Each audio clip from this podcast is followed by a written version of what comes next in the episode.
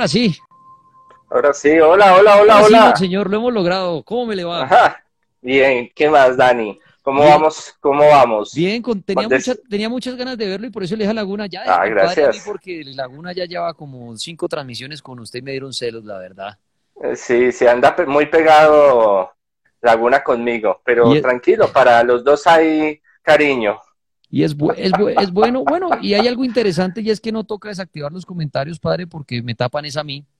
Y usted es el invitado, usted es el importante en esta noche. Muchas gracias. Muchas y, gracias, de ahí, Dani. Y, de, ahí inclusive voy sacando yo preguntitas, comentarios que quieran hacer, por favor, nada de falta del respeto, nada de insultos. Más bien pregúntenle cosas al padre, aprovechemos al padre en temas de brujería en esta cuarentena. Monseñor, yo quiero arrancar con una pregunta y es, ¿a alguien se le pasa por la cabeza y dice, ¿Cómo así que un monseñor hablando de brujería? ¿Qué es eso? ¿Por qué el padre habla de brujería? Bueno, eh, resulta que hace más de 20 años me dedico al Ministerio de Liberación y Exorcismo y pues ya algunos han conocido la trayectoria en este campo de la liberación y de los exorcismos durante muchos años.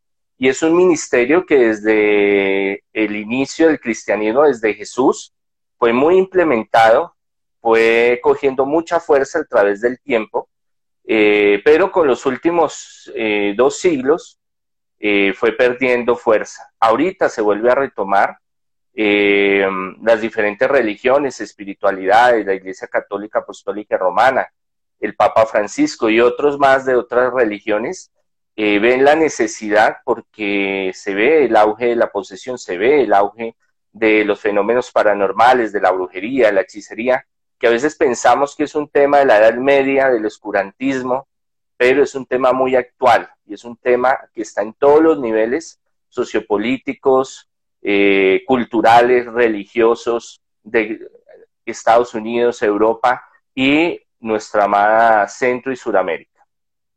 Muy bien, ahí está la respuesta para el que dice, ¿por qué el padre hablando de brujería? Pues mire, muchos años de experiencia en este tema, el padre dice, esto es una verdad, esto existe, y esto le puede, padre, esto de la brujería le puede suceder, como usted decía, a cualquier persona o, por ejemplo, uno dice, no, mire, la persona que no es religiosa no le va a pasar o al contrario a la religiosa le va a pasar. ¿Esto es para todo el mundo, para cualquier estrato, cualquier religión, cualquier ciudad en el mundo? Sí, esto es como, como lo que estamos viviendo ahorita de la pandemia.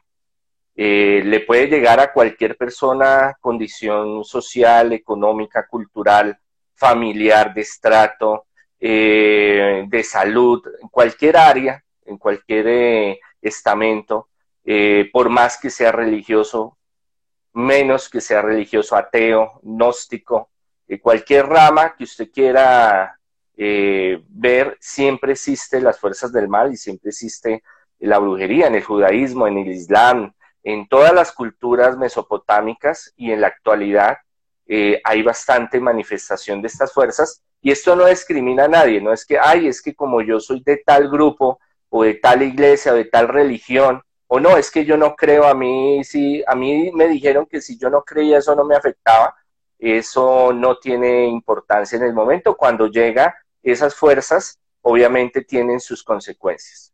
Monseñor, para la persona que no cree en la brujería, pero le están haciendo brujería, obviamente no va a consultar ni a un padre ni a un brujo, sino va a seguir su vida normal y va a seguir diciendo que es una mala racha. Como digo yo, y uno dice, estoy en una mala racha. No se le pasa por la mente que sea brujería. Esa persona jamás consulta a nadie y le están haciendo un trabajo. ¿La brujería tarde o temprano se cansa de atacarlo y lo deja en paz? ¿O el fin de esto, por uno no haberse sometido a un trabajo, un ritual o algo, es la muerte? ¿Qué pasa cuando a uno lo trabajan y uno no cree y nunca pide ayuda?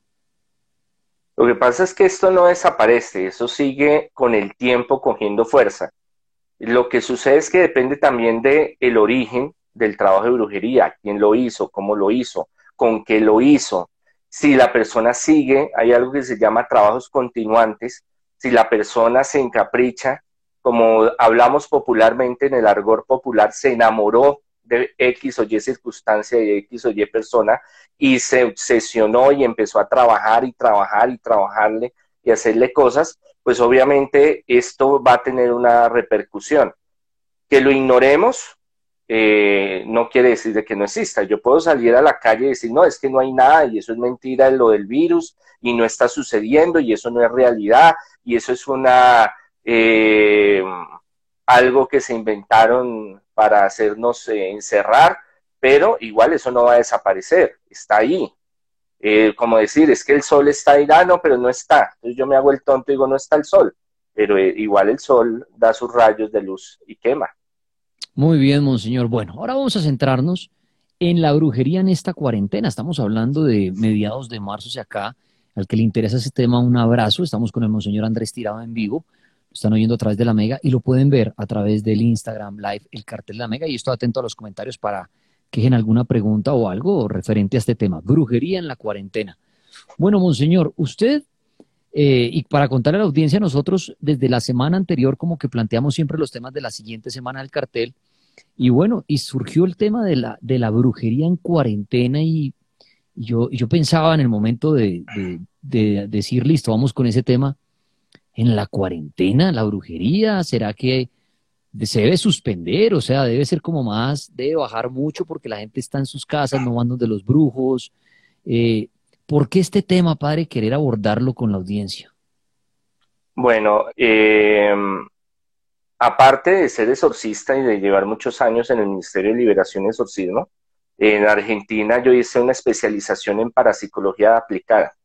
Y una de las partes eh, fundamentales que estudia la parapsicología es la mente, el poder que tenemos, que Dios nos dio a cada uno. Algunos lo desarrollan más, otros menos, pero eh, hay un fenómeno que está sucediendo a gran escala, que motiva a que estas energías, fuerzas malignas se manifiesten, es lo que hay dentro de nuestra mente. Entonces, ¿qué es lo que hay durante la cuarentena? Un poco de pensamientos, unos conflictos interiores, nuestra mente eh, está en una lucha entre lo, pensar en lo positivo, la fe de Dios, en pensar de que no nos vamos a salvar, que nos vamos a morir, que no vamos a tener que comer, que para qué vivir, que tengo miles de problemas. Eso es un cultivo de todas estas, bueno, eh, los parapsicólogos lo llaman larvas energéticas o entidades malignas que hacen una mella muy importante en la mente. Según las estadísticas, eh, referentes al año pasado, la, el, nivel de suicidio y de intentos de suicidio ha subido. ¿Por qué? Porque todo esto genera que esas energías negativas se manifiesten en nosotros. Ahora, nosotros decimos, sí, no, es que no hay, no hay plata para ir donde el brujo, ¿cómo vamos a salir a ir a donde el brujo? Pero esto también ha saltado a la tecnología y vemos que a distancia y a través de diferentes plataformas eh, se pueden conectar para seguir en esos mismos eh, procesos o rituales, como los queramos llamar. Y esto hace de que nuestra mente, como anda a veces tan desocupada, busquemos también en Internet y busquemos hacer nuestras cosas. Entonces, no falta el que diga, ah, yo me, me bajo este grimorio, entonces ahí dice cómo invocar al demonio Asmodeo para que fulana de tal me llame, me visite, yo estar con ella. Entonces voy a empezar a invocar, voy a empezar a hacer estos rituales para atraer también a esa persona buscar dinero, buscar salud o buscar protección. Entonces a veces creemos, no, pues en la cuarentena nos vamos a refugiar más en Dios o nos vamos a refugiar más en ver televisión o leer o hacer otras cosas, pero tanto esa eh, explosión atómica en nuestra mente de buscar respuestas de estar angustiados, el encierro hace que psicológicamente busquemos también unos desfogues. Y entre esos también se salta ese chip que tenemos de buscar qué va a pasar en el futuro, qué está sucediendo, empezamos a sentir cosas en la casa, presencias, manifestaciones, a veces son psíquicas creadas por nuestra mente, pero a veces sí hay energías negativas. Y como yo le decía, cada vez que nosotros pensemos en negativo, la depresión, la tristeza, la angustia, el ya no querer vivir, atrae esas energías y eso hace de que las cosas se empeoren. Entonces uno dice, no, pues ¿cómo así que en cuarentena va a haber brujería? Se dan las mañas. Monseñor, ahí me surge una pregunta y también la vi aquí en, en los comentarios y es, estamos en una época difícil, obviamente, de, para muchos de mucha tristeza, de mucho dolor, de angustia, de estrés, de depresión. Entonces estamos en, una época que realmente a mucha gente, eh, llamémoslo, está en una mala racha, porque dicen no hay trabajo, no hay dinero, no se alargan este mes, me peleo con mi pareja porque no hay, no hay, no hay dinero para pagar el agua, el arriendo, me peleé con mis hijos, en fin se, vuelve una, una, una mala racha total. ¿En qué momento logra uno darse cuenta que ya no es mala racha a raíz de todo esto que estamos viendo, sino que es brujería? ¿Cuándo se cruza la línea para uno decir, venga, espere? Yo sé que no tengo plata, estoy peleando con mi mujer, peleo con los niños aquí todo el día haciendo bulla en la casa, eh, el préstamo, todo eso. ¿En qué momento uno dice, ojo, esto ya es brujería? Eh, hay unos que viven cuarentena, estaban ya en cuarentena antes de iniciar cuarentena, o sea, en situaciones muy difíciles. Eh, y es más, ahorita cuando ya esto pase con la ayuda del Señor, más de un hogar se va a separar. Ahorita hay mucho conflicto eh, por la convivencia, por el diálogo, por muchas cosas. ¿Cuándo se pasa ese umbral? Cuando empiezan a haber situaciones paranormales que no son, no son corrientes. Todos pasamos por momentos difíciles, todos tenemos malas rachas en la vida. Eh, ahorita va a ser, eh, estamos atravesando esta pandemia de salud, pero después, o la que estamos ya viviendo, apenas está viviendo la económica, va a ser terrible. Y esto genera de que si no tenemos estabilidad económica, todas las demás estabilidades emocional, de salud, familiar, empiezan a tener dificultades. Manifestaciones espirituales, paranormales, que usted lo priven en la noche, que no se pueda mover, que tenga sueños con el demonio, que empiece a tener obsesión demoníaca. ¿Qué quiere decir eso? Pensar en muerte, pensar en hacerle daño a los demás, pensar en cosas macabras, en buscar las cosas eh, del enemigo, eh, empezar a sentir eh, ruidos, a, a, sentir que lo miran, que lo observan, a sentir de que usted, todas las áreas empiezan a afectarse más de lo que vienen afectadas. Entonces, eso es una, una de las tantas perfiles o señales que se pueden reunir. Pero el único que puede diagnosticar realmente si hay una posesión, si hay un, le están brujeando, le están eh, moviendo el muñeco, como se dice coloquialmente, es una persona especializada que le haga un estudio, alguien profesional en el área, que descarte muchas cosas psicológicas, mentales, físicas, biológicas, paranormales, y le diga, mire hermanito, lo que pasa es que a usted si le están haciendo esto y sucede esto y sucede esto, empecemos un tratamiento. Y al empezar ese proceso empieza a haber una mejoría. Padre, eh, ahí dijo usted algo muy importante y es el soñar con el diablo, el tener estos sueños demoníacos. ¿Cómo sabe uno, padre, que soñó con el diablo si realmente no sabemos cómo es el diablo? ¿Es solamente que uno se levante y diga, no, yo sí soñé con el diablo? ¿O cómo una persona puede interpretar ese sueño con el demonio? Saliendo de lo psicológico, de la sugestión, eh, de decir eh, yo me soñé con el diablo y ya, es porque se vuelve muy repetitivo. Y hay una señal muy clara, que usted en el sueño es muy consciente de que es el enemigo. En el sueño usted no va a ver siempre que es con el, eh, con el diablo con cachos, cola, el tridente y que quiere coger y echa candela por los ojos. Es muy sutil a veces, a veces tiene muchas formas, pero usted hay un momento de conciencia en el sueño que usted dice, eso es maligno, ese es el demonio, ese es un espíritu bajo, y que el sueño está adornado, por decirlo así, se manifiestan cosas macabras, con brujería, con cementerios, con eh, que lo persiguen, con sangre, con muchas cosas que son muy vívidas. Y cuando se repite y se repite y se repite, y hay otras señales físicas y cosas que a usted le están sucediendo, es señal, todo eso resume de que es señal de que le pueden estar haciendo brujería o, o puede ser que haya una posesión. Pero, aclaro, no quiere decir de que todo el que se sueñe con el diablo es que lo están haciendo brujería o es que está poseído. Es uno de los tantos señales que se dan en esos casos. La famosa parálisis del sueño, he visto comentarios ahí que ponen lo de la parálisis del sueño, y hay personas que dicen que en esta época, pues estamos hablando de la brujería en cuarentena con el monseñor Andrés Tirado, hasta ahora en la Mega, han dicho que en esta temporada les pasa eso, lo que se conoce como la parálisis del sueño, de despertarse en algún momento de la noche o inclusive en el día cuando están tomando una siesta y entra la angustia de no poder moverse, de ver que se despertó y uno, la angustia, pero le suman a esto el ver cosas a su alrededor, sombras. ¿La parálisis del sueño es una indicación, padre, de una posible brujería?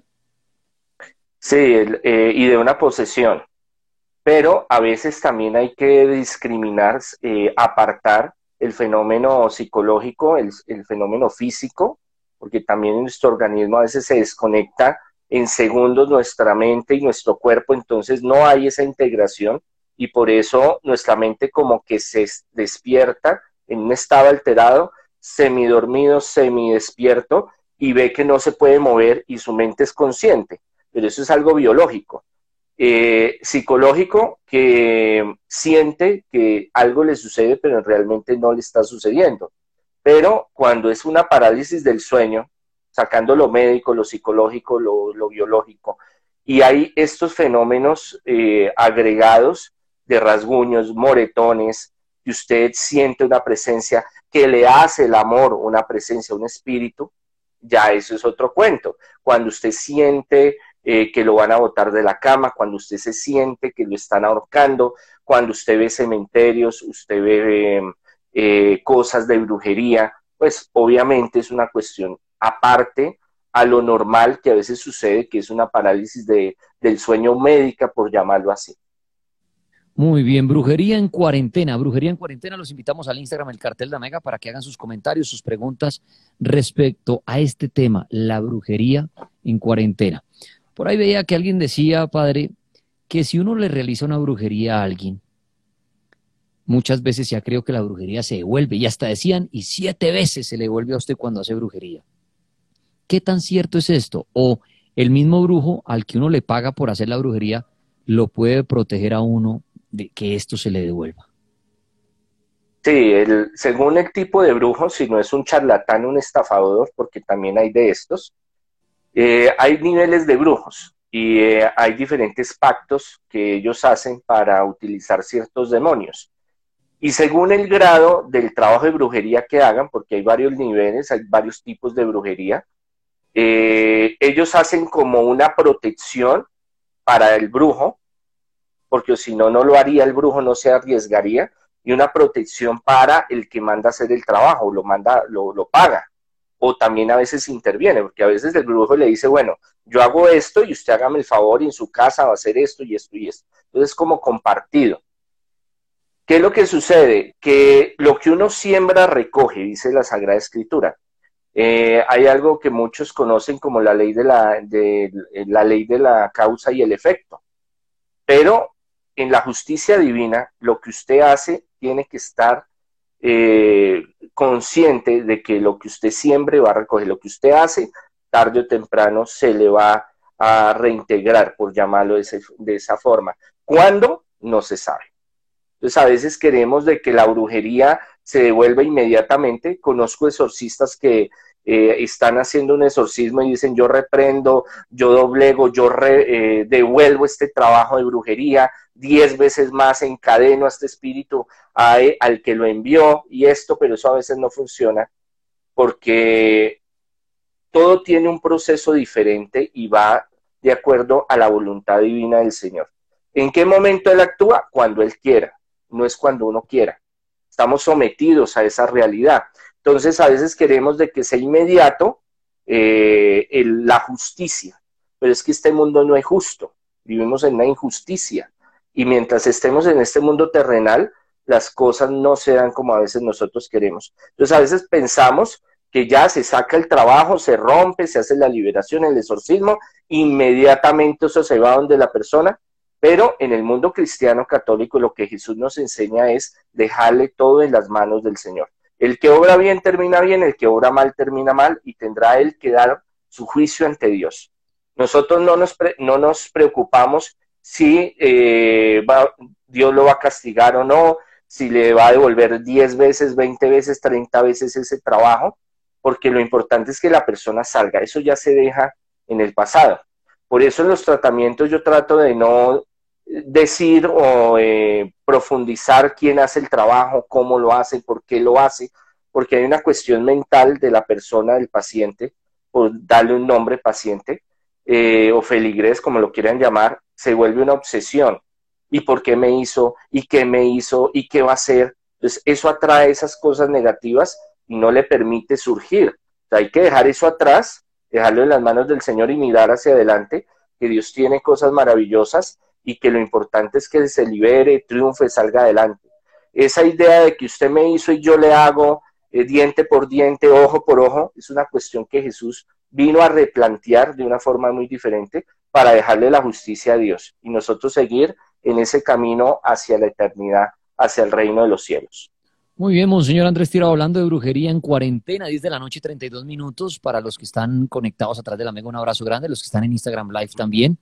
Bienvenido, la cuenta es el cartel de la Mega. Ahí voy sacando preguntitas y todo. Monseñor, hablando de la brujería en cuarentena, hay un tema muy importante y es, bueno, la protección.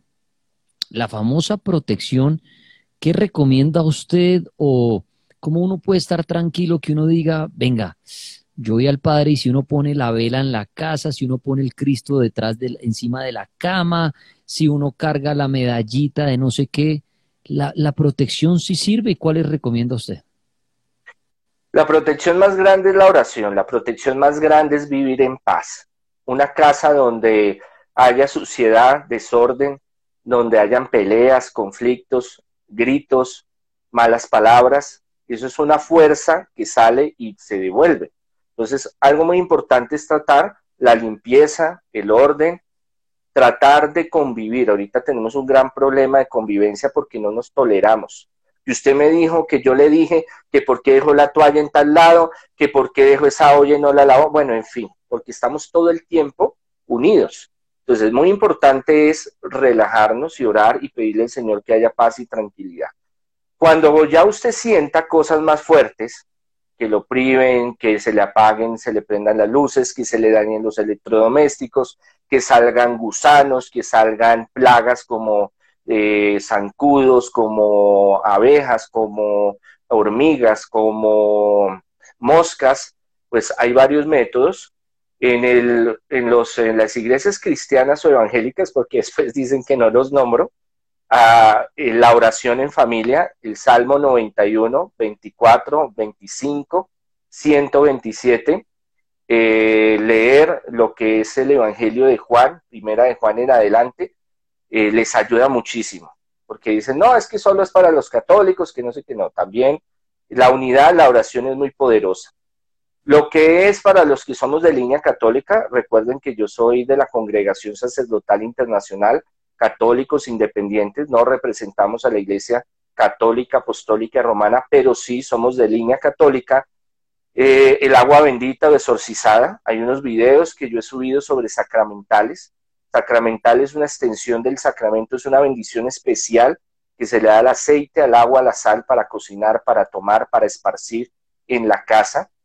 Lo que es eh, la novena de San Benito, muy importante, la de San Ignacio de Loyola, que también es un gran exorcista. La sangre de Cristo, la novena, la sangre de Cristo es muy, muy, muy poderosa. Eh, a María Auxiliadora también, la medalla milagrosa, todas ellas son eh, todo lo que sea mariano ayuda muchísimo. Eh, muy importante también el credo del Padre Nuestro, el Dios te salve María, el Magnífica, es una oración muy poderosa, si usted no la sabe, la puede bajar de internet. Eh, en los exorcismos, cuando hemos hecho exorcismos ahí en la Mega, ahí con, con Dani, pronunciamos el Magnífica, llamamos a la Virgen María y entonces estos, estos poseídos, estas personas que tienen esta carga energética maligna, se retuercen, sienten esa fuerza espiritual, consagrar el hogar al Sagrado Corazón de Jesús y de María, al Señor de la Divina Misericordia, al Señor de los Milagros, el Divino Niño Jesús. Todo esto ayuda. Muy especial el de Palo Santo, el que se utiliza mucho en Tierra Santa, eh, que se consigue en, muchos lugares, el de saumerio litúrgico, ese que se utiliza en las iglesias para las misas, bueno, que se utilizaba ya, eso, esa tradición se ha perdido. Eh, si tiene a la mano una esperma, un veloncito blanco, usted lo prende pensando que la luz es Cristo y que esa luz limpie y purifique el sitio. No es que la luz tenga el poder, sino es la petición de nosotros a los pies de Jesús. El Santo Rosario es una herramienta, el padre Gabriel Amor, el padre Corrado Balbucci, muchos exorcistas famosos, eh, Santo Domingo de Guzmán, por ejemplo. Es una protección y es una ayuda muy grande para el progreso, para lo sentimental, para que el enemigo no entre a nuestras casas, para que no nos, no nos domine nuestra mente, porque ahí es donde empieza a trabajar el enemigo. Monseñor, si una persona no cree en las, no cree en las protecciones, no cree en, los santos, no cree en el rosario, en el crucifijo, pero por ejemplo, el, el padre o la mamá o la hermana o el esposo le dijo, póngase esta medallita, cargue esta medallita, eso no le afecta. Y la persona dice, bueno, yo la cargo ahí como por obedecerle a mi mamá, a mi papá. Por cariño. de cariño, el padre es tan querido y me regaló esa medalla. Mm. Eh, sí tiene efecto a pesar de que la persona no crea en eso que está cargando. Pongo un ejemplo, alguien que se ponga un Cristo simplemente porque le gustó. Dice, ah, tan bonito el Cristo y la medallita que me regaló mi mamá, la voy a usar, pero yo qué voy a creer en Cristo y qué lo voy a rezar, ni nada de eso. Igual, ¿tiene efecto sobre esa persona esa protección o no? Cuando estos elementos se bendicen y se exorcizan, primero hay un símbolo de fe, de lo que nosotros creemos pero como la persona o tiene poca fe o no cree, no anula el poder que tiene ese elemento. Es más, mire, una de las pruebas que se le hace a, los que están poseídos es eh, pasarle eh, un objeto eh, cualquiera. Puede ser, ¿qué le digo yo? unos dados, por ejemplo. Se le pasa y le dice, mire, ¿qué, ¿qué, ve ahí? No, esos son unos dados.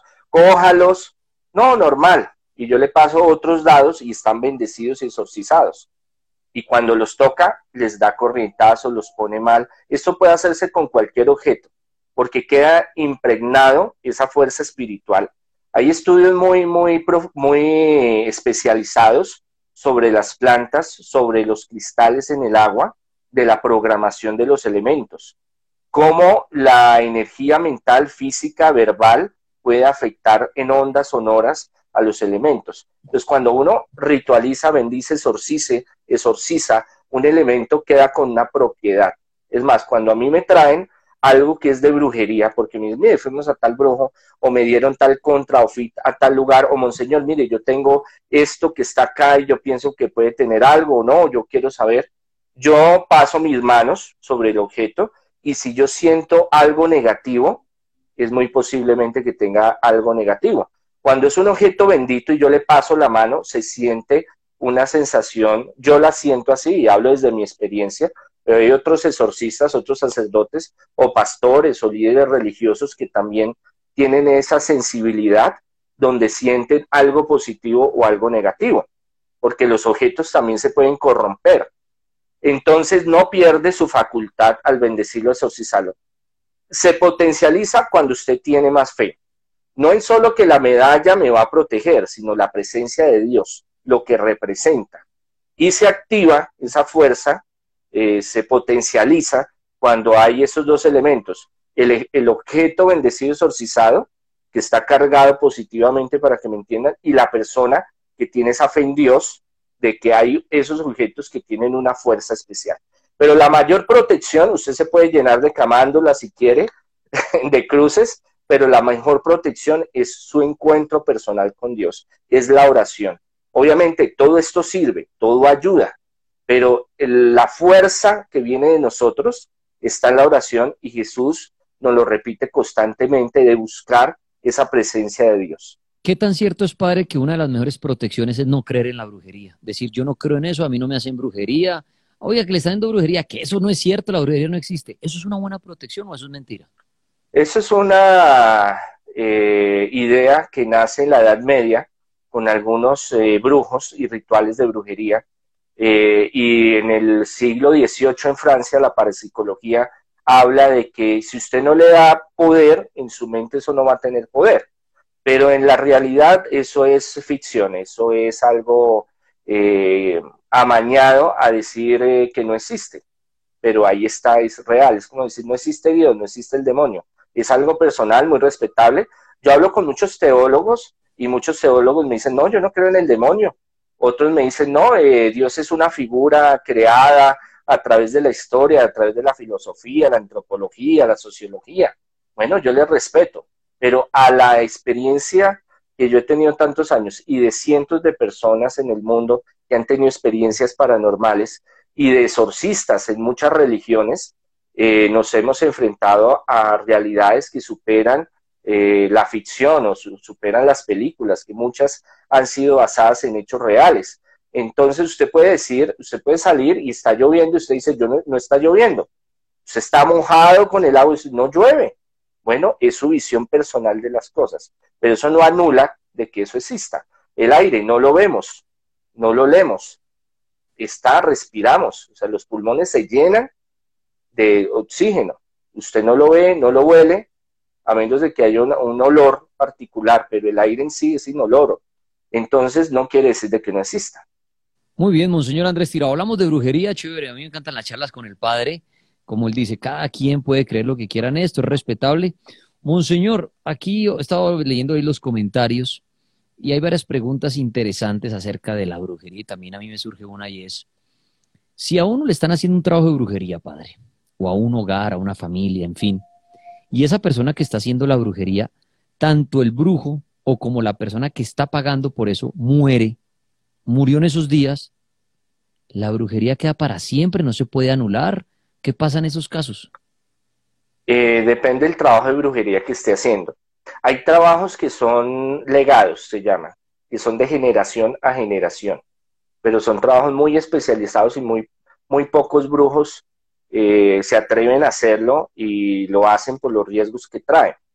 Y es de, en generación en generación. Se lo hace al padre, pero no solo al padre, eso va para el hijo, para el nieto, el bisnieto, y se vuelve una cadena genealógica o una maldición ancestral, se llama. Pero en general, eh, muchas veces se muere el brujo y se muere el mal con él. ¿Por qué? Porque hay trabajo, la mayoría de los trabajos hay que continuarlos. Por eso el brujo primero coge y, ordeña a la persona, lo coge como un marranito, a ordeñarlo y a ordeñarlo y necesito y tráigame y es que salió esto y es que salió lo otro y hay que montar esto y hay que montar lo otro, porque ellos también trabajan, los que son serios en eso, entre comillas, por resultados. Entonces, si la persona va pasando el tiempo y le pide y le pide y le saca y hacen y esto y no ve resultados, la persona se termina yendo.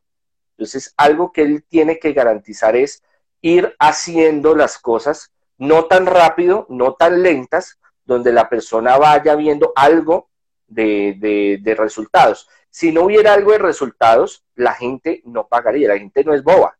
Y en la brujería yo conozco mucha gente y ha llegado mucha gente que son de que tienen cargos importantes en empresas, en el gobierno, en el, artistas, empresarios, gente muy culta, muy preparada, que uno dice, ¿cómo va a ser que cayó en las manos de fulano y sutano porque ven algo. ¿Qué pasa? Que con el tiempo eso traen cosas negativas para la, persona que lo manda a hacer y para el brujo. Pero como no, no es en el momento y están cegados a lo que quieren conseguir, es un proceso que el brujo le va alimentando psicológicamente porque también le trabaja la parte de la psicología y la parte espiritual para conseguir esos avances. Entonces, cada trabajo es, va como en la marcha. Entonces, si se llega a morir uno de los dos, o si se rompe ese pacto del uno de los dos, porque uno le puede decir, mira hermano, yo estoy cansado, llevo un año, yo no veo ningún resultado, terminemos. Entonces el brujo le dice, bueno, bien. Pero muchos caen en la cuestión de que dice, yo no me puedo ganar al brujo enemigo.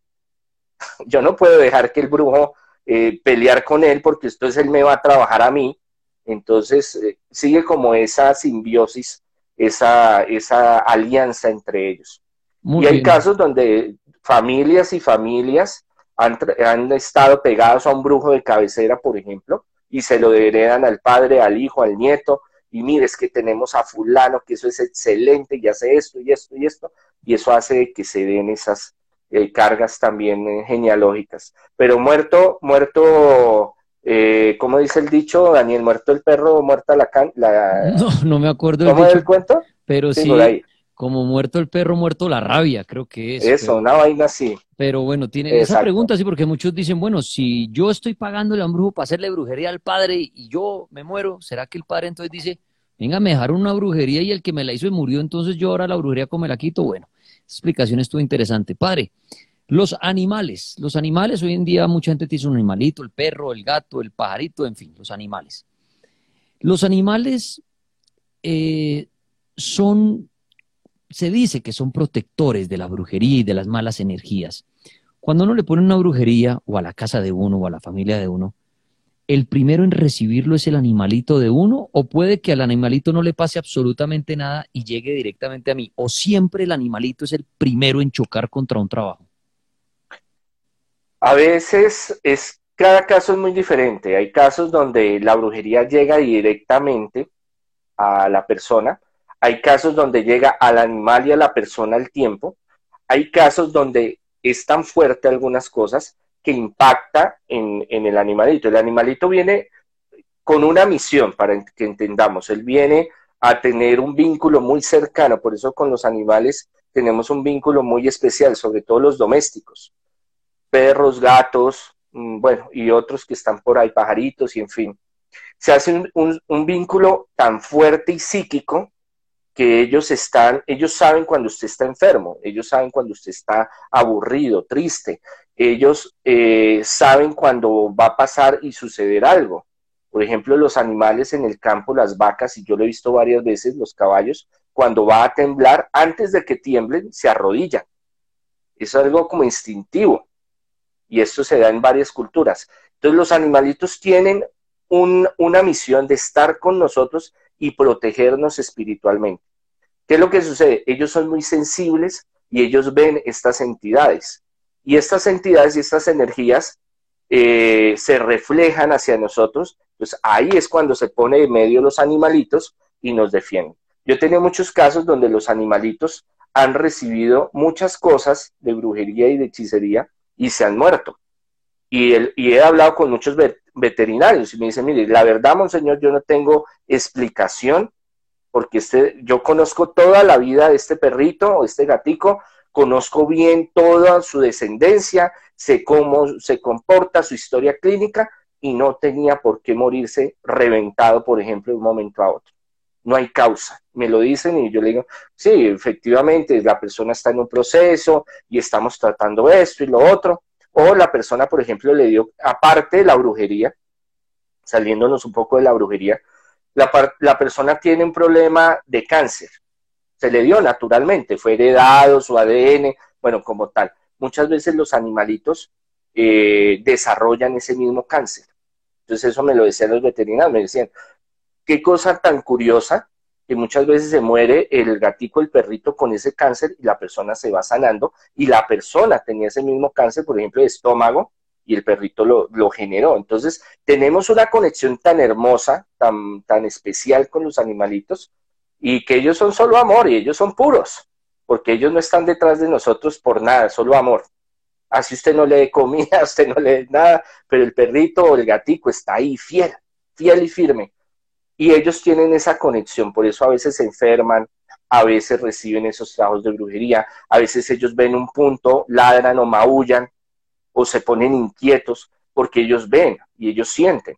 Eh, hay en YouTube varios videos eh, donde eh, descartando todos los montajes, que son el 99.9%, hay algunos donde los animalitos, usted los ve, cómo reaccionan a ciertos comportamientos y ciertas manifestaciones espirituales.